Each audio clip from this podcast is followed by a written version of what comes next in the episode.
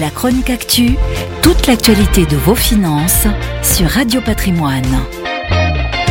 Depuis quelques mois, on a vu les propositions du quick commerce fleurir dans les grandes métropoles. Le principe des coursiers à la tenue bigarrée vous livre en moins de 10 minutes vos courses essentielles à domicile. Sur ce segment très convoité vient d'émerger un nouveau trublion, son nom Everly. Sa nationalité italienne, sa proposition, faire vos courses pour vous dans l'enseigne de votre choix. Son modèle, l'américain Instacart, déjà valorisé 39 milliards de dollars.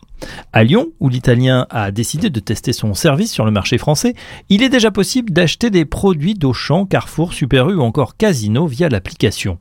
À la différence de ses concurrents, la place de marché italienne, autrefois nommée Supermercato 24, ne possède aucun entrepôt ni autre dark store.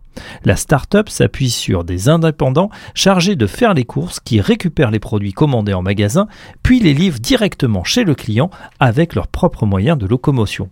Un modèle asset light, c'est-à-dire sans entrepôt, ni plateforme logistique, ni salariés qui attire les investisseurs.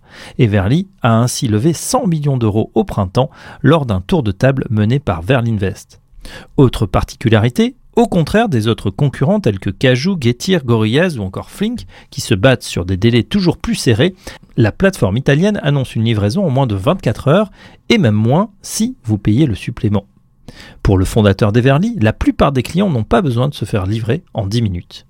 Côté business model, la startup se rémunère en majorant légèrement les produits vendus, ainsi qu'avec les frais de livraison. Le client paye 7,90€ pour un panier de moins de 45 euros et 4,90€ si le panier est supérieur à ce montant. Alors comment vont réagir les acteurs de la grande distribution? Les uns sont sceptiques et n'y croient pas, ils misent davantage sur le développement du drive et la livraison gratuite en supermarché, d'autres, au contraire, nouent des partenariats afin d'élargir leur base client.